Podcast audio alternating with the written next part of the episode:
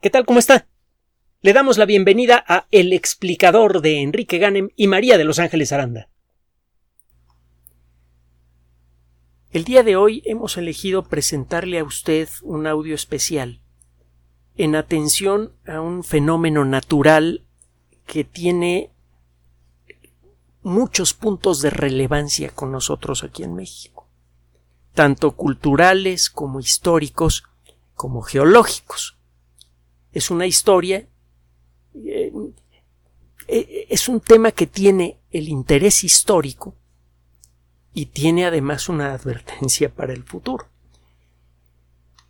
El pasado 19 de septiembre y después de una serie de más de 4.000 pequeños terremotos, cuyo hipocentro se acercaba cada vez más a la superficie, acuérdese que el, el epicentro es la zona en la superficie de la Tierra que se encuentra inmediatamente encima del punto en donde se liberó la energía de un terremoto. Y el hipocentro es la zona dentro de la corteza terrestre en donde algo se rompió que generó la sacudida.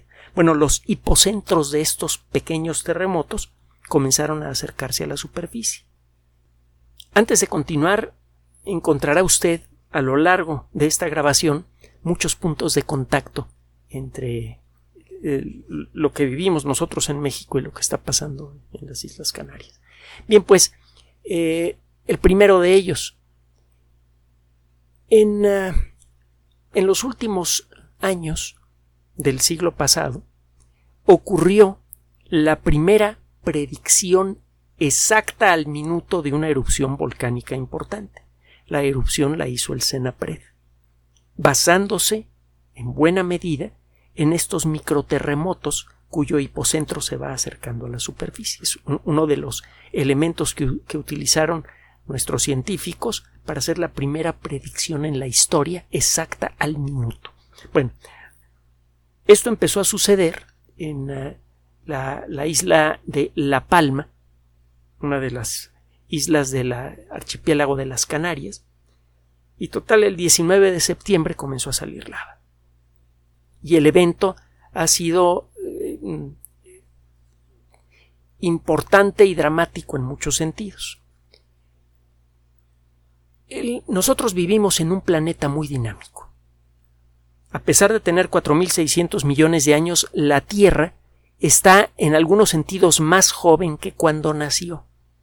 Cuando se integró nuestro planeta era una masa más o menos homogénea de mm, piedritas, algunas de ellas del tamaño de nuestro país, que eh, fueron chocando poco a poco, comenzaron a generar un protoplaneta que comenzó a crecer, su gravedad le permitió atraer a más objetos de este tipo, se inició una, una especie, un efecto de bola de nieve.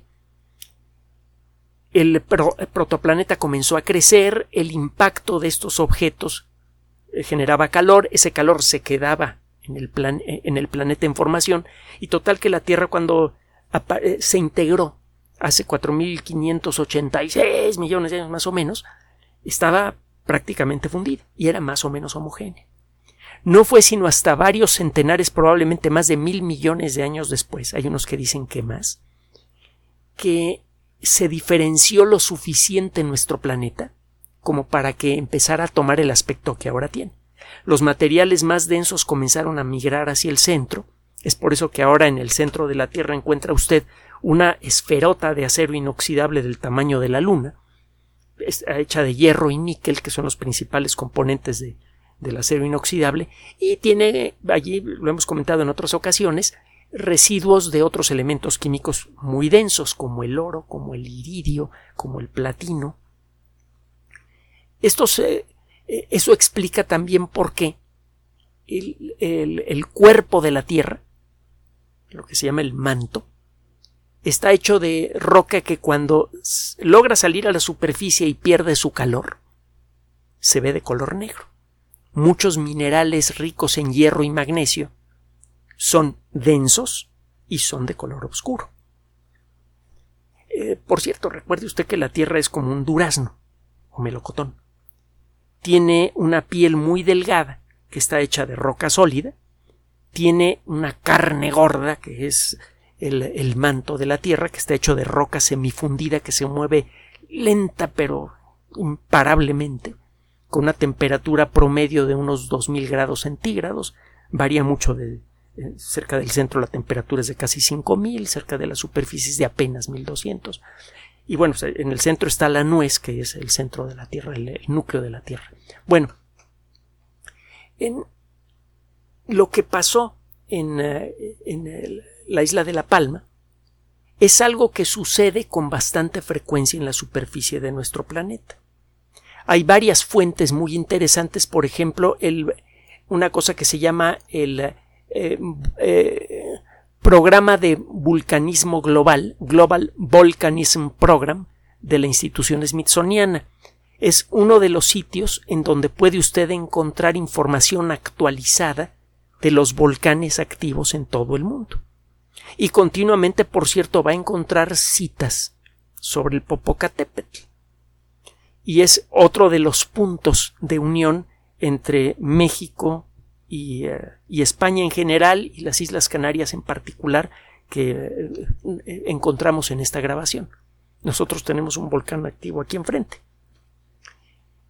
Y por cierto, en estas fechas se puede ver bien gracias a las ondas frías que eliminan casi toda la humedad, el, exceso de humedad de la atmósfera, y eso hace que la atmósfera sea especialmente transparente, cuando menos en las mañanas. Bueno, el caso, eh, esta erupción, en muy poco tiempo, ha obligado a desplazar a más de 5.000 personas, ha destruido como mínimo mil, probablemente cerca de 2.000 edificaciones de todo tipo, incluyendo muchos hogares, ha destruido también muchas plantaciones de plátano. Usted sabe que desde hace mucho tiempo son famosas en todo el mundo las plantaciones de, de las Islas Canarias. Y bien, eh, esto apenas está empezando. El eh, evento volcánico probablemente podría durar quizá un mes más, quizá dos meses más, no hay forma de saberlo. En un intervalo de tiempo muy breve, este volcán ha arrojado una cantidad mucho mayor, aproximadamente el, entre el doble y el triple de lava, que lo que ha generado el otro volcán cuyo comportamiento hemos seguido en este espacio, el Fagradalsfjall que eh, por cierto todavía sigue activo aunque ya se, parece que ya, ya se está apagando. Esta erupción, a pesar de, del efecto social, económico y principalmente humanitario que tiene, que son los primeros efectos que conviene estudiar de una erupción volcánica, son los primeros relevantes, ya es importante y la erupción es menor existe una forma de medir el volumen de una erupción volcánica, el tamaño. Usted mide cuántos kilómetros cúbicos de material son removidos por una erupción. ¿Qué significa esto? Mide cuánta lava sale por la boca del volcán. Si el volcán emite ceniza, se estima usted eh, cuántas toneladas de ceniza ha emitido el volcán desde el inicio de la erupción si ocurren explosiones, trata usted de estimar la cantidad de cosas que salen volando. Usted toma en sus estimaciones todos los objetos sólidos que son removidos por la acción del volcán, los suma, los expresa en kilómetros cúbicos y luego compara ese número con una tabla que puede usted encontrar en la Wikipedia y que aparece por todas partes. En inglés se llama Volcanic Explosivity Index el índice de explosividad volcánica. Sería una traducción tosca del término. Es una escala que va del 0 al 7, es logarítmica, significa que la siguiente categoría es mucho más intensa que la categoría inmediata anterior. Y eh, este volcán inicialmente eh, y durante buen tiempo estuvo en el nivel 0, a pesar de que ya estaba causando una catástrofe económica, social y humanitaria importante, y ahora ya sumando todo lo que ha arrojado ya va en el nivel 2. Esta erupción es especialmente importante por muchos motivos. Por un lado está la cuestión, el, impacto social que tiene, que por sí mismo ya, ya le da eh, importancia a los ojos de todo el mundo, pero también sirve como eh, punto de advertencia para toda la sociedad mundial. Usted encuentra volcanes activos en todo el mundo y vaya si lo sabremos nosotros aquí en la Ciudad de México. Y ya le contaré más adelante eh, algo con respecto al vulcanismo en México para que entienda uno de los motivos por los cuales elegimos hacer este audio el día de hoy. Esta erupción está ocurriendo en un país que tiene un alto desarrollo económico, social y, entre otras cosas, cultural. Y esto nos permite, por un lado, entender mucho mejor las características de, eh, del terreno en donde está ocurriendo la erupción y también nos permite seguirla con gran detalle, como ha sucedido con el volcán Fagradalsfjall. ¿Se acuerda que hemos publicado en algunas ocasiones en las redes sociales algunas ligas que le permiten a usted seguir de cerca la erupción. En el caso del volcán de La Palma, todo lo que tiene que hacer es poner YouTube La Palma erupción o volcano en inglés o volcán en español para que aparezcan varias ligas que le permiten seguir en vivo vía webcam lo que está sucediendo en este momento. La erupción es realmente eh, tiene esa terrible belleza que, que, eh, frecuentemente despliega la naturaleza cuando, cuando figurativamente hablando se enoja. Es, importante esto. Muchas veces se utilizan metáforas humanas para referirse a la naturaleza y en realidad la naturaleza eh, está por encima de lo humano en muchos sentidos. Hablamos de de la ira de la naturaleza, eh, hablamos de, que la lava está buscando un camino que la lleve al mar, por ejemplo. Usted va a encontrar esa narrativa con frecuencia cuando se habla de esta erupción. Y la realidad es que la naturaleza funciona simplemente por leyes de causa y efecto. Todos los fenómenos asociados con nuestra condición humana, incluyendo nuestros sentimientos, emociones y perspectivas, son consecuencia de la naturaleza. Y eso, por cierto, le da, aunque no lo parezca y otro día lo discutimos si quiere, le da una dignidad especial a la condición humana. Pero bueno, regresando al tema. Esta erupción entonces tiene muchos puntos de interés. Usted puede seguirla de cerca por Internet, en vivo, y puede entender con más facilidad toda la deliciosa, maravillosa y densa complejidad de la geología.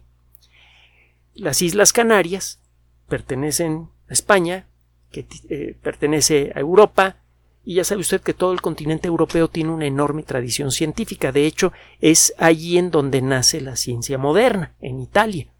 Y es en los países europeos en donde se desarrollan primero todos los principios básicos de la ciencia y de no haber tenido las guerras que tuvieron, en particular las dos guerras mundiales, sobre todo la segunda, la mayoría de los científicos que se fueron a Estados Unidos y lo convirtieron en la primera potencia científica mundial se habrían quedado en sus países de origen y esos países ahora serían grandes potencias.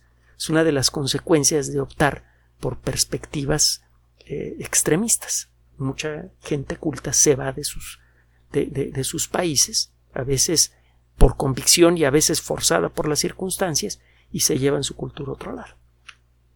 Otra lección que conviene aprender aquí en México y en toda Latinoamérica. Y, bueno, el caso es que eh, esta erupción puede ser entendida mejor como consecuencia de varias publicaciones muy interesantes. Hay por allí un Instituto Geográfico Nacional de España es eh, www.ign.es. Allí va a encontrar, entre otras cosas, una liga activa dedicada al seguimiento estrecho de la erupción en La Palma. Y hay un documento que tenemos por aquí, es eh, un tratado bastante amplio sobre la historia geológica y la actualidad de La Palma, que fue escrito hace ya algún tiempo, hace algunos, años, pero que desde luego es perfecta, total y absolutamente vigente. El documento se titula, está en inglés, pero ahorita le digo, usted lo puede leer en castellano, eh, se titula Geology and Volcanology of La Palma and El Hierro, Western Canaries. Eh, el documento viene en español, es decir, en castellano y en inglés. Es desde luego denso, pero describe con un detalle verdaderamente exquisito la estructura geológica, la historia geológica conocida de La Palma, discute las edades de las distintas chorreadas de lava que han integrado a estas, a estas islas. Y bueno, si tiene usted el, eh, el interés de, de meterse más con geología y entender mejor el, funcionamiento de los volcanes, que es algo verdaderamente apasionante, puede usted buscar este documento. Fíjese, ahorita estoy eh, revisando la página 184 y la barrita del, eh, del eh, lector de archivos PDF está casi hasta arriba. Es un archivote grandote con imágenes en blanco y negro, pero de alta calidad, etcétera, etcétera. Bueno, ¿qué es lo que sabemos en la actualidad de la actualidad de esta erupción? Bueno, está ocurriendo en una isla que ha tenido una historia geológica muy interesante. De hecho, las Islas Canarias tienen una historia geológica que es consecuencia directa de una de las ideas más extraordinarias que han sido presentadas jamás en la historia de la ciencia. Y por cierto, aquí tengo el librito. Lo puede usted conseguir con facilidad. Se llama El origen de los continentes y océanos. El autor un explorador que sabía de meteorología y que era geólogo aficionado, Alfred Wegener. Eh, este geólogo aficionado logró establecer eh, sus ideas varias décadas después de haber presentado el libro por primera vez por allá de la 1930 y en la actualidad es uno de los grandes padres de la geología moderna. Comparte eh, un lugar muy especial en el corazón de los geólogos, el libro de Wegener, con el libro de otro aficionado a las ciencias que también adoraba a la geología, Charles Lyell, es L-Y-E-L-L. -L. Charles Lyell era abogado, se lo he comentado en muchas ocasiones, y realmente estaba embelesado por la belleza de los panoramas en Inglaterra, de los panoramas naturales, y empezó a estudiar por cuenta propia acabó construyendo un libro que se llama Principios de Geología, que eh, se lo llevó eh, el que luego fue su amigo de toda la vida, Charles Darwin, en el viaje del Beagle. Es un libro excelente y eh, al igual que el libro de Wegener, como son libros escritos por aficionados a la ciencia, en algunos sentidos son más accesibles. Se lo digo porque la geología, como digo todas las ciencias, pues, pero la geología tiene la costumbre de darle la bienvenida a los aficionados serios. Y esto es, a su vez, una invitación para que usted busque algo más de geología que, que deje de lado las distracciones de todos los días que muchas veces son como golosinas culturales, saben rico pero no dejan nada. A veces dan diabetes cultural. Mejor entrele un poquito a la ciencia o a la música o alguna otra cosa que le deje que le dé verdadero sabor a su vida. La geología es un buen camino. Busque usted el libro de Wegener que lo puede conseguir incluso en forma gratuita a través del Internet. Le repito, el título se llama El origen de los continentes y océanos.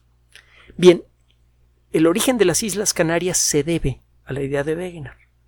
Las planchas de roca que forman a la corteza de la Tierra se mueven cada una en la dirección que se le pega la gana, dependiendo de la dirección de las corrientes, de las lentas pero imparables corrientes de magma que las mueven. El movimiento típico es de unos pocos centímetros por año. Las placas de roca que forman al fondo de los océanos tienen un espesor de 4 o 5 kilómetros. Son delgaditas, digo, compárelas con los 12.750 kilómetros de diámetro que tiene la Tierra. Pues la corteza ya es ultra delgada. Se quiebra con facilidad.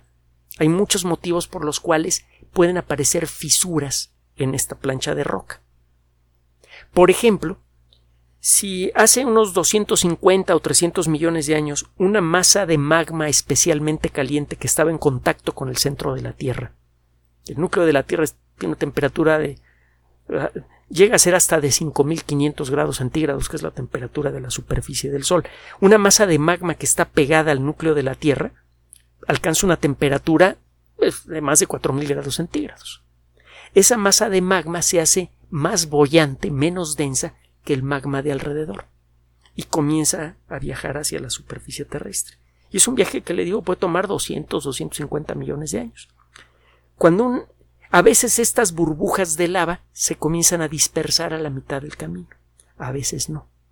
Cuando alguno de estos dedos de lava caliente, más caliente de lo normal, logra tocar algún punto vulnerable de la corteza terrestre, después de este lentísimo viaje de centenares de millones de años, puede llegar a provocar una grieta, puede llegar a, resquebrajar la corteza, se forma una pequeña telaraña tridimensional de grietas, por allí puede empezar a colarse ese magma, y si logra perforar esa corteza, el magma llega a la superficie terrestre.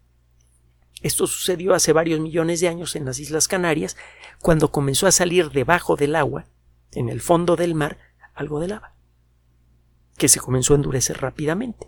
Al cabo de un tiempo se forman las Islas Canarias. La historia completa la encuentra usted en el documento que le mencioné antes y el día que quieran la, la platicamos así un poquito más ligerita. Este punto caliente puede pasar, a este punto caliente pueden pasarle cualquiera de dos cosas. Puede quedarse fijo en el mismo lugar o puede ser arrastrado por las corrientes de magma superficiales que hay cerca de la base de la corteza. En la base de la corteza terrestre hay corrientes de magma que van en varias direcciones. Todavía no se sabe exactamente cuál es el mapa de estas corrientes de magma, pero es claramente caótico. Entonces, cuando un dedo de lava especialmente caliente logra tocar la parte de abajo de la corteza terrestre, este dedo puede quedarse fijo en el mismo lugar o puede moverse. En cualquiera de los dos casos el efecto final es el mismo. Recuerde que las planchas de roca que forman la corteza terrestre de todas maneras se mueven. Si tiene usted un punto caliente que está perforando la delgada corteza que forma el fondo del mar, arriba de ese lugar se va a comenzar a formar una isla. Si el movimiento de las placas continentales es lo suficientemente lento y el ritmo de formación de una nueva montaña es lo suficientemente rápido, alcanza a salir en la superficie del mar una isla antes que el movimiento de la corteza terrestre haga que se cierre esa boca volcánica, que se cierre esa grieta por donde comenzó a salir lava. Al cabo de un tiempo, la isla deja de estar encima del punto caliente y ese punto caliente puede llegar a encontrar otro hueco por donde salir. Entonces se forma una segunda isla y luego una tercera isla, luego una cuarta isla. Si usted se pone a estudiar la edad de estas islas, verá que van creciendo o decreciendo, según cómo haga la medición, en una dirección. Eso se ve en las islas Hawái, por ejemplo, y eso se ve en las islas Canarias. La isla de La Palma es la quinta isla en extensión, tiene 706 kilómetros cuadrados, la, la, quinta eh, en extensión del archipiélago de las Canarias, desde luego, y es la segunda en elevación. La cima más alta tiene 2.423 metros por encima del nivel del mar. Y la historia geológica de esta isla está dictada precisamente por esto que le estoy diciendo. Primero se formó lo que es la parte norte de la isla, y ya que había se había convertido en una montaña de más de dos mil metros de altura, se cegó esa salida de lava, se apagó el volcán que formó la parte norte de la isla, y ahora el punto caliente está haciendo que salga lava en la parte sur. De hecho, ese punto caliente formó hace algunos millones de años la parte sur de la isla y ésta todavía sigue creciendo. Va a encontrar, por cierto, algunos detalles en tres videos que les recomendamos y que cuyas ligas encuentra usted en la descripción de este eh, de esta grabación en YouTube y también encuentra esta descripción en eh, nuestras redes sociales, en Twitter y en Facebook. Uno de estos videos, el tercero, es un video muy breve de cuatro minutos que le describe gráficamente esto que le estoy comentando. Entonces, esta isla ha tomado su estructura y su forma como consecuencia del lento movimiento de los continentes. Es un laboratorio natural en donde usted puede ver las consecuencias del movimiento de los continentes. Otro de los puntos de interés asociados con esta erupción. Si usted tiene una amplia documentación como la, de este tratado que le menciono y otros elementos adicionales, usted puede utilizar lo que ve todos los días en YouTube y en, y en, otras fuentes de Internet como una verdadera escuela de geología. Y créame que cuando uno comienza a aprender geología, la Tierra se convierte en un libro abierto que cuenta historias extraordinarias. La historia de la vida, la historia de las grandes montañas, de las grandes erupciones, etc. Es algo muy bonito. Bueno. La lava que, eh, que, que ha formado a esta isla es principalmente lava máfica. ¿Qué significa esto? Significa que es una lava eh, razonablemente rica en magnesio y hierro. Si usted pone juntas las abreviaturas del magnesio y del hierro, casi casi le sale la palabra mafa o mafe. Entonces, por extensión, con alguna pequeña distorsión, los geólogos han convertido la conjunción de los símbolos de los elementos químicos magnesio y hierro en, uh, en uh, la palabra máfico. Las lavas máficas son ricas entonces en elementos químicos que forman minerales densos y de color oscuro. Estas lavas son oscuras, son las lavas basálticas, como las que hay en el sur de la Ciudad de México, que por cierto son lavas muy diferentes a la, lava que arroja normalmente el Popocatépetl. Ese es un color más claro y eso generalmente es, no son muy buenas noticias. Otro día le digo por qué. Es más fácil que ocurran erupciones explosivas en volcanes con este tipo de, de lavas. La lava que está saliendo en este volcán es una lava que viene de una región profunda de la corteza terrestre, muy cercana a la base de la, de la corteza. La temperatura es eh, alrededor de mil grados centígrados, es como 200 grados centígrados más fría que la lava que está saliendo del volcán Fagradalsfjall, aquel otro volcán que hemos seguido frecuentemente con algunas grabaciones y también con recomendaciones de videos en las redes sociales. Existen, así como existe una clasificación de los tipos de lava, están las lavas máficas, están las, eh, las lavas ácidas que son de color claro. Otro día, le digo, platicamos de la clasificación de las lavas. Existe también una clasificación del tipo de erupción. Las erupciones más suaves son las erupciones de tipo hawaiano. Es como la erupción del volcán Fagradalsfjall o la que está empezando a ocurrir en el volcán Kilauea en Hawái. Sale lava, se mueve como un río, pero prácticamente no ocurren explosiones. Con las precauciones apropiadas, esas erupciones son muy seguras y se convierten incluso en atractivos turísticos, como ha sucedido en Islandia y ha sucedido en Hawái. Ahora, la erupción que está experimentando en la actualidad la isla de La Palma es de otro tipo es de tipo estromboliano. Las erupciones estrombolianas son más violentas.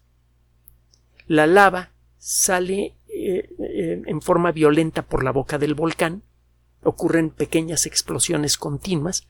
De hecho, si usted ve los videos en las ligas que le hemos mencionado, verá usted que una de las bocas volcánicas que están activas en este momento parece como la tobera de un cohete, como, como un motor, el motor de un cohete activo.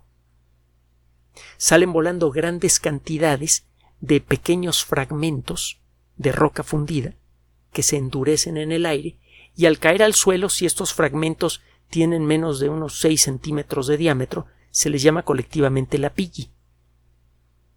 Aquí en México hay muchos campos de lapilli en distintos eh, en distintas regiones del Valle de México, por ejemplo. De nuevo, un aviso de que los volcanes pueden aparecer en cualquier lugar del mundo. El nombre de este tipo de erupciones se viene de un volcán muy famoso que ya de por sí era muy importante. Los romanos eh, le llamaban el faro del Mediterráneo. Es un volcán que muchas veces está activo y a gran distancia se puede ver el destello rojizo de, la lava en su boca. Eh, digo, este volcán ya era famoso desde entonces, pero se hizo todavía más famoso cuando Julio Verne escribió la novela que, que, a mí me gusta más de él, que es Viaje al centro de la Tierra. Por cierto, ¿cuál es su novela favorita de Julio Verne? ¿Qué tal si empezamos a compartir esas, esas impresiones, ustedes y nosotros? Las lavas que salen en, los volcanes de este tipo tienden a ser más viscosas porque son más frías. En general la viscosidad de la lava está relacionada con su temperatura. Mientras más caliente es la lava, menos viscosa es. Es un poco lo que pasa con la cera de una vela. Si la cera está muy caliente, fluye como agua. Cuando comienza a enfriarse, se empieza a mover más lentamente. La lava de estos volcanes tiene una temperatura sustancialmente menor a la lava de volcanes como el Fagradalciel o el Kilauea.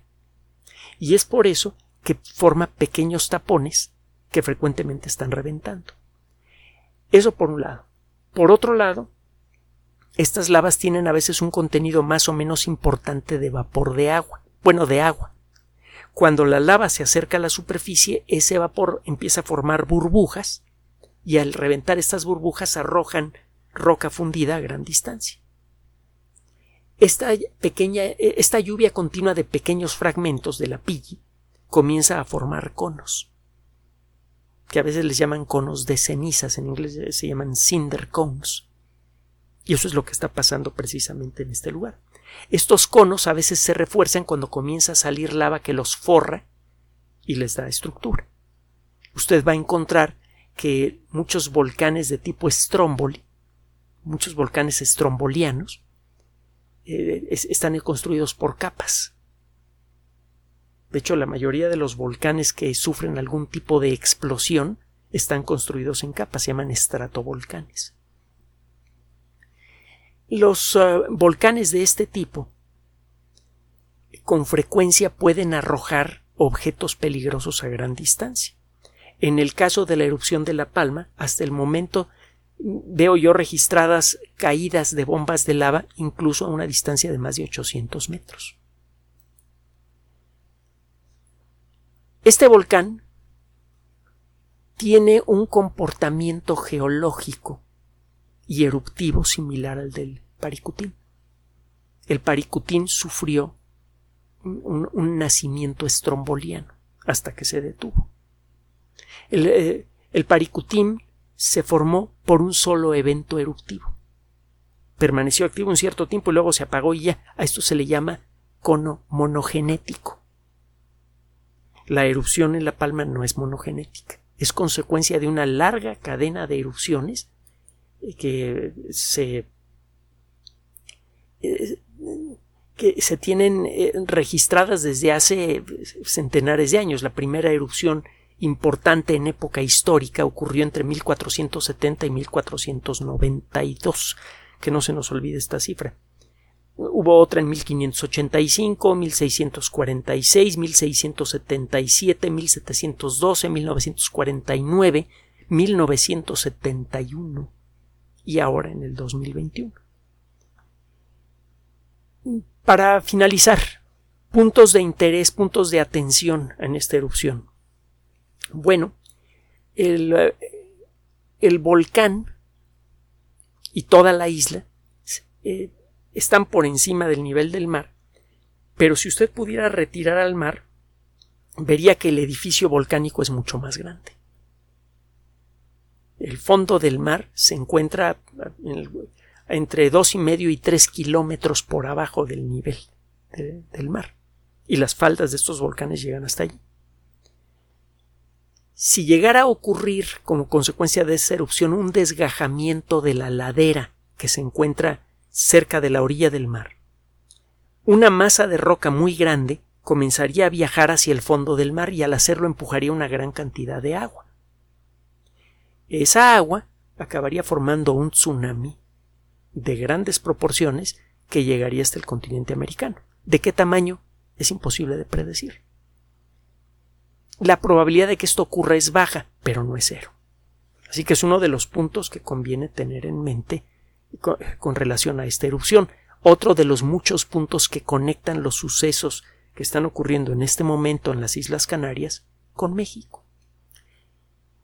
Eh, estamos desde luego nada más pasando por encima de, de temas que esperamos que sean de su interés y usted nos dirá qué temas son de su especial atención.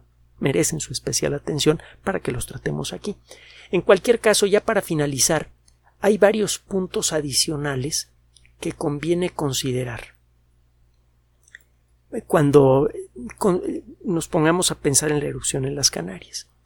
Existen muchos puntos de contacto históricos, culturales, geológicos, humanos, entre lo que sucede en las Islas Canarias y lo que sucede en el continente americano en general y en México en particular. Tengo enfrente de mí un, eh, ejemplar electrónico del Boletín de la Sociedad Geológica Mexicana, es un artículo firmado por Arturo Gómez Tuena, María Teresa Orozco Esquivel y Luca Ferrari. Es de 2005. Se titula Petrogénesis ígnea de la faja volcánica transmexicana. No le voy a leer todo, el, artículo es bastante largo, es desde luego muy sabroso, pero muy técnico. Déjeme decirle que nada más en la zona general entre Zacatecas y Michoacán hay más de mil conos volcánicos monogenéticos. Hay como mil hermanitos del Paricutín. Y aquí en el Valle de México, recuerdo que mis profesores de geología en la carrera me decían que se podían contar en fotografías aéreas y de satélite más de 500. Eso significa que lo que está pasando en las Islas Canarias es, ah, es un ejemplo de lo que podría llegar a ocurrir aquí en México en algún momento. Es solo cuestión de tiempo. Conviene considerar que, que nuestro planeta, como le decía al principio de esta grabación, está muy activo, es muy vital. Y esa vitalidad al mismo tiempo nos, nos trae vida y puede ponerla en peligro. La composición actual de la atmósfera de la Tierra, la gran cantidad de agua que hay en los océanos, la riqueza de los minerales que hay en, en, eh, eh, los continentes, incluso la topografía misma tan, tan variada de, de, nuestro planeta se debe a la misma fuente de energía que alimenta a los volcanes. La misma fuente que genera la riqueza mineral, la riqueza biológica, la, base misma de la vida, es la que en un momento dado puede ponerla en peligro. Y eso puede suceder en cualquier rincón de la Tierra y más en un país tan rico en volcanes como el nuestro. por otro lado, las Islas Canarias han gozado, como le decía al principio de la grabación, de un clima especialmente bueno, sabroso, eh, productivo, muy favorecedor para la vida natural como consecuencia de los vientos alisios. Esos vientos alisios son los que le permitieron a Colón llegar en un intervalo de tiempo razonable al continente americano. De otra manera podría haberse quedado varado a la mitad del océano y él y su tripulación habían muerto, y sus tripulaciones habrían muerto de hambre y de sed. Fueron esos vientos alisios los que permitieron, a final de cuentas, la conquista y la colonización. Hay entonces un motivo histórico y cultural que nos liga con lo que está pasando en las Islas Canarias. El estilo de castellano que hablamos en México y en una buena parte de Latinoamérica es el que se habla en las Canarias, y no es un accidente, tiene que ver con esto que le acabo de comentar. Muchos barcos que venían al continente partían o llegaban a las Canarias, según el caso. Lo que somos nosotros en la actualidad, y, hemos insistido en esto a lo largo de, de los años, es consecuencia, en buena medida, de la suma de historias. Esta suma no siempre fue virtuosa, no siempre fue pacífica. Si nosotros exploramos la historia de todos los países, vamos a encontrar violencia en su pasado. En el caso de, México, bueno, ¿para qué le cuento? además de que los 200 años que tenemos han estado plagados con guerras, entre invasiones y guerras internas, simplemente hay que recordar que en el México prehispánico las guerras eran frecuentes. No solamente los aztecas se dedicaban a, lanzar guerras de, conquista o de cualquier otro tipo. Los mayas, los zapotecos, los mixtecos, los eh, teotihuacanos, prácticamente todas las culturas se formaron en la guerra haciendo conquista con violencia. El tratar de rechazar un aspecto fundamental de nuestra historia por la violencia que involucró, y me refiero a la conquista, es un error. La historia no, conviene evaluarla en términos de bueno y malo, es algo que ya ocurrió y como quiera que sea, conformó lo que somos. Todos los mexicanos, en mayor o menor grado, somos conquistadores por partida doble. Deberíamos tener en nuestra sangre la fuerza de carácter, la entereza, el, talento de los conquistadores europeos y de los conquistadores mesoamericanos. El tratar de rebanar parte de nuestra cultura y olvidarla es una mala idea, nos debilita, no nos hace fuertes. Esa, historia cultural nuestra aquí en México está muy estrechamente ligada con la historia de las Canarias.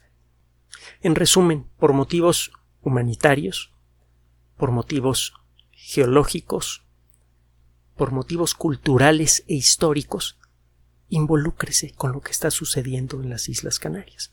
Aproveche el Internet y de paso aprenda un poco de geología. Gracias por su atención.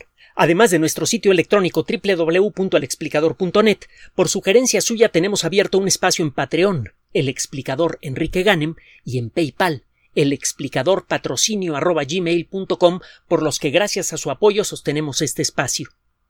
Puede usted descargar gratuitamente estos audios en formato MP3 en Spotify y en iTunes como El Explicador sitio oficial y en SoundCloud como El Explicador y con formato de video en YouTube en El Explicador sitio oficial. Recuerde nuestras redes sociales de siempre, Twitter Enrique-Ganem y en Facebook Enrique Ganem sitio oficial, El Explicador y los grupos que usted ya conoce. Finalmente, el explicador siempre somos María de Los Ángeles Aranda y Enrique Ganem. Gracias.